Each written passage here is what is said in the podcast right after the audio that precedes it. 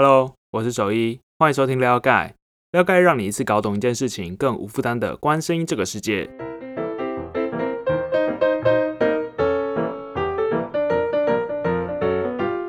前几期的 Podcast 都比较虚幻一点啦，比如说跟区块链有关的 NFT 啊，跟经济有关的美债值利率啊，或者是量子电脑，或者是民音，那这些其实都是比较虚拟的议题啊。那我们今天就可以来讨论一下很具体、很现实的事件，那就是俄罗斯跟乌克兰最近的关系真的是蛮一触即发的。那我们就来讨论这个俄罗斯跟乌克兰的关系。不过呢，在进入今天的主题之前呢，我们也要先来和你分享一个我们很开心的事情，那就是撩盖即将满一岁啦。那撩盖正式上线呢，其实是在二零二零年的四月二十八号，一年其实也是过得非常快啊。那我们至今呢，也为会员出刊了超过一百二十期的内容哦。如果你对撩盖还不是很熟悉的话，还没体验过撩盖的图文作品的话，其实可以点击说明栏的连接，输入 email 后，你就可以试阅内容，好好体验一下喽。好，那话不多说，我们就直接进入今天的 podcast 正题。三月底的时候，你应该会看到就是新闻狂暴啊，就是说俄罗斯在乌克兰东部就是扩大了驻军，然后集结兵力。那这边小科普一下，就是这个地理相关位置啊。就是乌克兰呢，它其实是在俄罗斯的西边。那这次俄罗斯集结的地方呢，就是乌克兰的东部，那就是顿巴斯地区。如果你有稍微耳闻的话，大概会知道乌克兰跟俄罗斯的关系其实不是到呃很和平。那近年其实一直都有零星的冲突。不过呢，这次比较可怕的地方是，俄罗斯集结兵力的数量是二零一四年克里米亚事件之后最多的一次。哎，那这边又跑出一个问题，就是什么是克里米亚事件呢？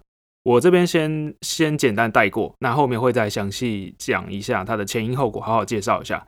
那先说克里米亚，克里米亚呢，它其实是一个乌克兰南方的岛，原先是乌克兰国土的一部分啊。不过俄罗斯在二零一四年的时候直接并吞了克里米亚，那这次大量的集结兵力呢，就会让大家担心说，哎，俄罗斯是不是又要再次侵略乌克兰？那听到这边，你应该就会有点好奇，就是为什么俄罗斯一直要乌克兰呢？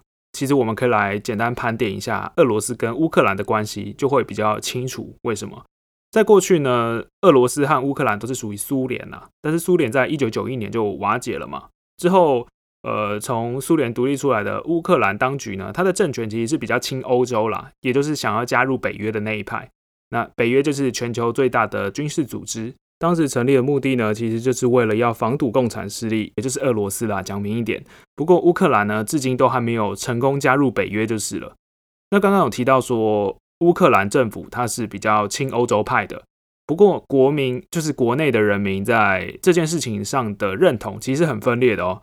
就是除了亲欧洲派，那还有另外一派，就是亲俄罗斯派。那在二零一四年，其实就有做过一个民调。当时的问题还蛮有趣的，就是说，哎，假设下周日要公投，要选择说你要要加入呃欧盟，或者你要加入俄罗斯关税同盟，你要选哪一个？那其实答案还蛮两极的。我们可以简单把乌克兰从左到右分成四个部分，分别是西乌克兰、中乌克兰、南乌克兰跟东乌克兰。那基本上这四区呢，呃，你。看可以看到投票结果就是很很不一样，越靠近俄罗斯的区域，也就是越靠东边，就是有越高的比例倾向加入俄罗斯关税同盟，包含东乌克兰跟南乌克兰了。那基本上都是超过一半以上亲俄罗斯的。那西乌克兰跟中乌克兰呢，就离俄罗斯比较远嘛，所以状况就相反，有一半以上要加入欧盟。所以你就了解它国内的状况，其实是认同是分裂的。那我们就来看看俄罗斯反过来看他是怎么看乌克兰的。其实简单来说就是很虎视眈眈啊，因为俄罗斯一直都想要拿下乌克兰嘛。那有几个原因我们可以来讨论一下。一个是乌克兰的地理位置啦，那其实可以当做预防北约势力扩张的前线。那再来就是克里米亚其实就在黑海上，那掌握了克里米亚岛的话，其实就控制了黑海了。因此，俄罗斯也一直想要收回战略位置很重要的克里米亚，而且哦，克里米亚长期其实也是很亲俄罗斯那一派的，甚至有六成都是俄罗斯人啊，就是整个克里米亚岛上。所以普丁其实也说过，克里米亚是俄罗斯不可分割的一部分。有没有觉得很有既视感？所以这边小结一下，乌克兰脱离苏联之后呢，国内的认同其实并不统一啦，而且俄罗斯也很想要吃掉乌克兰。那就在这样的背景下，最终发生了二零一四年的克里米亚事件。接下来我们就来了解一下俄罗斯是怎么成功侵略克里米亚的。那回到二零一三年的十一月，当时乌克兰和欧盟其实有在讨论经济协议了。不过，在俄罗斯的施压之下呢，乌克兰的总统，呃，亚努科维奇就决定说，哎，我要暂停和欧盟签署喽。那因此就最终就是引发了乌克兰民众的大型示威啊。一开始呢，示威其实是很和平的，但是随着时间过去呢，就逐渐变成警方和抗争者这种暴力冲突啊。那最终就是在民怨高涨之下呢，呃，乌克兰总统亚努科维奇也就是被罢免了。最后逃到国外去，随后乌克兰就成立了一个新的政府。那当然，俄罗斯面对这种新成立的政府，就是很反感了，因为毕竟当初比较妈吉的那个乌克兰总统已经被赶跑了嘛，所以俄罗斯就是拒绝承认这个新成立的政府。不过，像是呃美国啊、欧盟啊、联合国啊，其实都保持着承认态度了。那当然，俄罗斯就是很不开心嘛。普京就认为说，俄罗斯会这么乱，一定是美国精心策划的政变啊。对此就是很愤怒。就开始悄悄的侵略克里米亚。那我们把时间快转到二零一四年的二月，那那个时候克里米亚地区就很莫名其妙，就开始冒出所谓的小绿人啊。那这边小绿人的意思就是指身份不明的士兵，但是大家其实普遍都心知肚明了，也就是俄罗斯士兵了，只是没有人承认而已。那三月的时候呢？就发生了一件事情，就是克里米亚政府突然发起了公投，就决定说：“哎，我们要脱离乌克兰，正式加入俄罗斯。”那开票的结果呢，就是非常的极端呐。加入俄罗斯的票数是九十六点八 percent，那留在乌克兰的票数呢？哎，其实没有公布，就是未知啦，不知道多少。所以后来俄罗斯就慢慢的开始掌握了这个克里米亚地区。当然，这个公投的结果只有俄罗斯是赞同的啦。大部分的西方国家都不承认它的合法性，因为像欧盟跟美国就指控说：“你看那么多小绿人，如果是在俄罗斯军力掌控下的投票，那怎么会公平呢？”反正，在公投结束之后呢，乌克兰政府军呢和亲俄罗斯的武装部队还是持续在打仗啊。但大家其实都没有预预料到会发生超级严重的后果。时间来到二零一四年的七月。它就发生了一件非常恐怖的事情，就是一艘马来西亚航空的飞机呢，在乌克兰东部的领空就是被击落了。飞机上其实有很多国家的人，呃，大概两百九十八个人，全部都是上升。那后来的调查就发现说，哎，飞机是被俄罗斯的导弹所击落的。所以这次的事件呢，也将俄罗斯跟乌克兰两国的冲突呢，就升级为国际的危机。也是因为这次的事件，让大家发现说，哎，我们对俄罗斯的发展应对的太慢了，已经到了没办法阻止俄罗斯侵略的地步。所以在坠机事件之后，北约就有这样的意识，就是觉得说，我们对乌克兰的保护也不足，所以才会付出这种很巨大的代价。那其实从一个数据呢，就可以看得出来，北约各国是怎么看待俄罗斯跟乌克兰的冲突，那又要怎么去帮助乌克兰？那其实有一个选项是西方国家提供乌克兰经济援助，那有百分之七十是哎，OK 是认同的。那第二个就是让乌克兰加入北约，这个讲很久了啦，不过乌克兰还是没有成功加入了。那赞同这个选项呢，有百分之五十七同意，哎，也是算高。那第三个呢，就是北约呃，就是提供军事援助，哎，却只有百分之四十一。所以其实可以看得出来，在军事上援助是稍微不足的。那在二零一五年各国调停之下呢，俄罗斯跟乌克兰两国就是签订了停火协议啦，就是好，我们现在先休兵，先不打仗。不过虽然说签是签了啦，但是这几年还是频繁的发生冲突，直到二零二零年的七月，也就是去年七月，才又重新签了一次停火协议。但是呢，冲突至今也早就已经造造成了一万三千人死亡，那流离失所的人呢，哎，也超过一百五十万。所以这个影响范围其实是非常巨大的。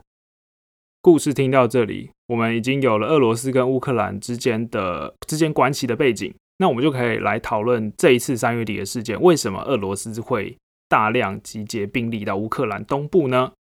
就是开始变得有趣了。那其实事情是这样的，就是在三月三十号的时候，乌克兰就指控说，哎，俄罗斯违反停火协议哦，就是大量增加了这种军事的挑衅，因此就宣布说，好，我们的前线战斗就是升级了。那但是反过来，俄罗斯其实指控的是，我们大量集结兵力，就是因为乌克兰政府军先挑衅，甚至还导致平民因此而被炸伤。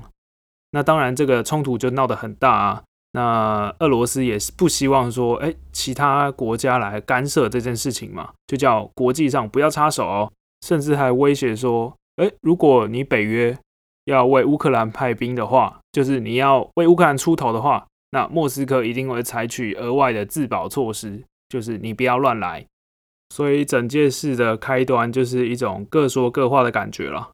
不过我们仔细研究了一下蛛丝马迹，其实俄罗斯它背后的盘算是什么呢？是有迹可循的哦。就是从二零一九年开始，俄罗斯其实就一直向乌克兰边界的居民发放俄罗斯的护照。这听起来还蛮奇怪，对不对？就是一个国家。向另外一个国家的国民发放护照，这样的举动呢，其实就是等同于悄悄并吞乌克兰东部的区域啦，就是可以强化控制权，就是 OK，你现在也是我俄罗斯人了。那为什么会看起来这么嚣张呢？其实一方面就是反映先前欧美的经济制裁施施压的力道不足啦，那另外一方面呢，可能就是俄罗斯想要测试一下美国新任政府的这个底线啊，因为你可以理解，普丁想要看看美国。就是新上台的拜登可以给乌克兰多大的保护，就是愿意做出多少事情。好，那我们来看一下美国是怎么应对这件事情的。其实从冲突升温以来呢，各国都一直呼吁说，哎，拜登政府要对俄罗斯更强硬啊。可是拜登都没有第一时间做出反应就是了，直到大家真的哎催到不行了啊，才终于打出第一通电话给乌克兰总统，而且就是表达说，拜登就说好，我会。支持乌克兰的完整主权，大概就是这样子。不过不知道大家会不会很好奇，为什么拜登好像这么不干不脆？其实这边有个小补充，就是拜登在上任以来呢，一直避谈和乌克兰的关系啊。因为原因就是《了解第七集有说过，就是因为拜登在参选总统的期间呢，他的儿子就有涉入乌克兰贪腐的这个丑闻啊。所以这件事情呢，也变成拜登的政治污点之一啊。所以他一直想，就是不想要跟乌克兰扯上关系啊，大概是这个原因。在美国表态之后呢，乌克兰跟俄罗斯的对峙冲突其实没有马上停止啊。那各国其实也不敢大意啊，大家就现在处于一种听听起来就是一种叫嚣的阶段啊。就是北约就说：“哎，俄罗斯你要停止集结兵力哦。”而且甚至有一个北约的成员国，也就是土耳其啦，他的总统鄂尔多安就有和乌克兰的总统会面，就说：“哎，我们土耳其已经准备好提供必要的资源了。”所以看起来就是乌克兰就是夹在 北约跟俄罗斯之间呐。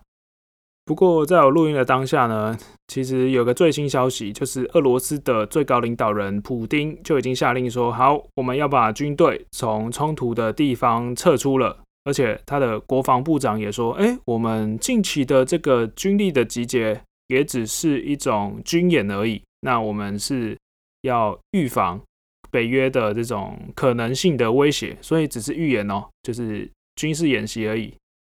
那还有另外一件事情啊，就是普丁其实还有说：哎，如果乌克兰总统有空的话，哎，其实可以随时来乌克呃来莫斯科，我们可以来好好的谈一谈。”所以目前这个军事的对峙就差不多到一段落，就是看事后会不会真的领导人之间有什么对话，那我们会再追踪。最后有一个小补充，就是算小知识，呵就是如果你有看新闻的话，乌克兰总统哈，你去看他其实诶长得还蛮有喜感的，那是因为他在当总统之前呢，曾经是一个喜剧演员。他曾经在剧中呢饰演一个很讨厌贪腐的历史老师，所以就去竞选总统。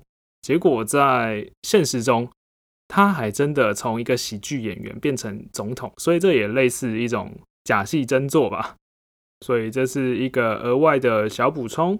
那我们今天的内容其实也差不多到这边，那不免俗的，在 Podcast 最后帮了解预先许个生日愿望，就是希望大家都能平安度过疫情啊。那也希望撩盖的付费会员越涨越多。